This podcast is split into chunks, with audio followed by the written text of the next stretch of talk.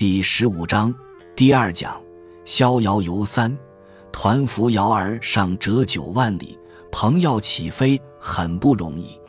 不是说翅膀一展开就能飞，它要把大翅膀撑开，在北冥海里用力积水冲浪三千里，就是起飞的跑道都要三千里，然后才能够离开水面升空。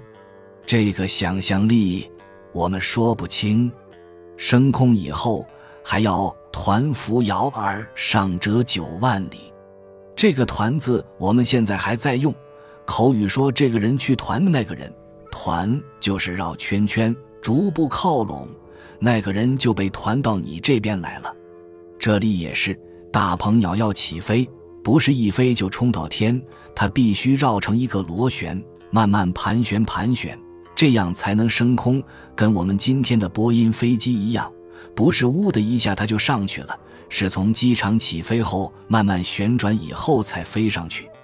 我就很奇怪，庄子他又没上过天，怎样晓得必须要这样团着才能上，而且团着扶摇？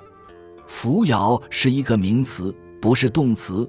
扶的古音读 pu，古代传说东海那边有树叫扶桑，扶摇读音 puil。扶摇是一种风，即龙卷风。推 l 二音拼起来就是 pil，字的写法就是标。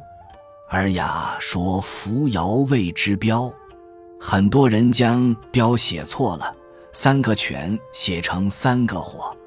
大鹏鸟升空九万里，这九万里不是直线升上去的，而是慢慢旋转上去的。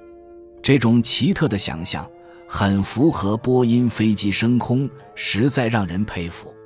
去以六月息者也。大鹏鸟升空到九万里，从北冥飞到南冥去，即飞到南极海。怎样飞去的？去以六月息者也。六月息有两种解释，一种解释，庄子原文掉了一个字。原文应该是“去以六月一息者也”，就是说，从北冥到南冥航程太远，飞六个月还得停落下来休息一阵，然后再飞。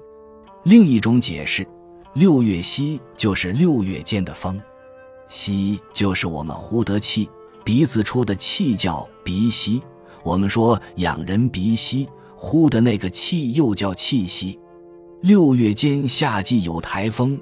六月息指夏季的台风，那么庄子的原文就是说，这只鹏升空到九万里以后，仍然不能自由飞到南极去。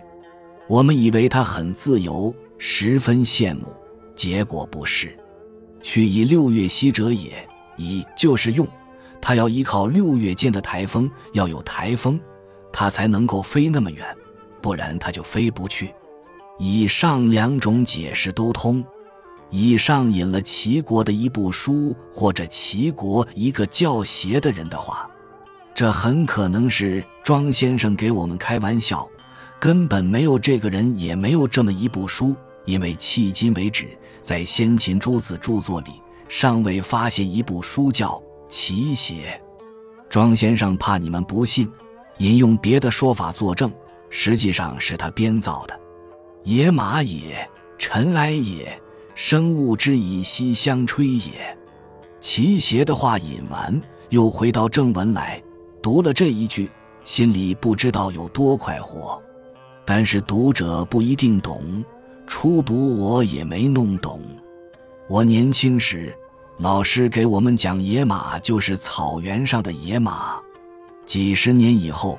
我在读一本经书《楞严经》的时候，看到那上面写到“野马扬艳”，哈，恍然大悟，野马并不是指草原上的野马。夏天如果是大平原，太阳把地面晒得非常热，贴着地面的空气被加热了以后，就会发生波动。我们远远望去，看到地平线上好像波浪一样，空气在动，视之如野马群奔。古人说的看见平原野马在那里跑，这样一种景象，开载重货车的司机会看到，只是他们没有读过《庄子》，不会晓得就是庄子说的野马。有些司机夏天路上开车，水泥路面烤得燥热，他在驾驶座上看见前面好像有水在动，开过去一看没有水，他看到的有水在动就是空气在波动，那个就是野马，又叫阳焰，就是阳气形成的火焰。野马也，尘埃也，野马也好，尘埃也好。都是生物之以息相吹也。庄子说的生物是说万物都有生命，野马、阳焰正是有生命的威力在互相吹气。野马那样大的景观，尘埃那样小的景观，它们都在动。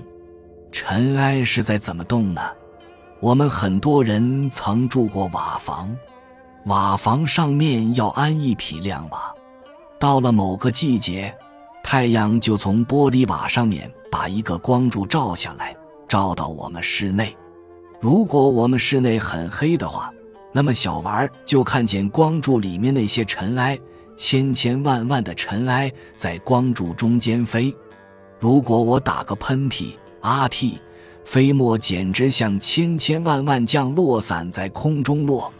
这种景观就是庄子说的尘埃，尘埃在那里飞。由于他们彼此在那里吹气，就是生物之以息相吹也。你看，我们又遇到这个“息”字了，“息”就是吹气，就是风。万物都因风而动，同大鹏鸟一样有待，都不逍遥。天之苍苍，其正色也。我们看到一片蔚蓝的天空，那是真正的蔚蓝色吗？正就是真，我们看到天空蔚蓝色，就真正是蔚蓝色的吗？庄子提出怀疑，很伟大。我们看到天空是蔚蓝色的，这是由于太阳光线进入大气以后，偏蓝的色彩发生漫射，因此天空呈现蓝色。实际上，天空是没有任何颜色的。是庄子第一个提出这样的怀疑。认为蓝天不是天空真的有什么颜色，但是天空究竟是什么颜色，他也说不清楚。他就是怀疑，其正色也。这个邪字又作业，相当于今之呀，用于疑问，其远而无所至极也。也许这一片苍苍的蓝色，是由于距离太远才形成的。庄子不相信天穹如盖子，认为天空无限远。其是下也，亦若是则已矣。最使我们产生敬意的是这一句。庄周早就知道，所谓上下是相对的。我们抬头看见天空是蓝色的，如果我们到了外太空再来看我们这里。同样要抬起头看，也看见一片蓝色。其实下也，就是他在那里看我们这里。亦若是则已矣，也同样是这样的法则吧。这个则不是虚词，而是指规律。就是说，由于距离远，我们看天空是抬起头看，天是蓝色的，这个是规则。在天空那里看我们。仍然跟我们看天空是一样的，也是抬起头，也是看见一片蓝色，是一个则法则。先秦诸子没有哪一位讲过这样的道理。庄子他从哪里来的这些知识？他怎么会知道到了遥远的太空看我们地球不是要低头看，而是要仰脸看？看我们这边同样是一片蓝色，谁告诉他的？所以我怀疑他是外星人，哈哈。本集就到这儿了，感谢您的收听，喜欢请订阅关注主播，主页有更多精彩内容。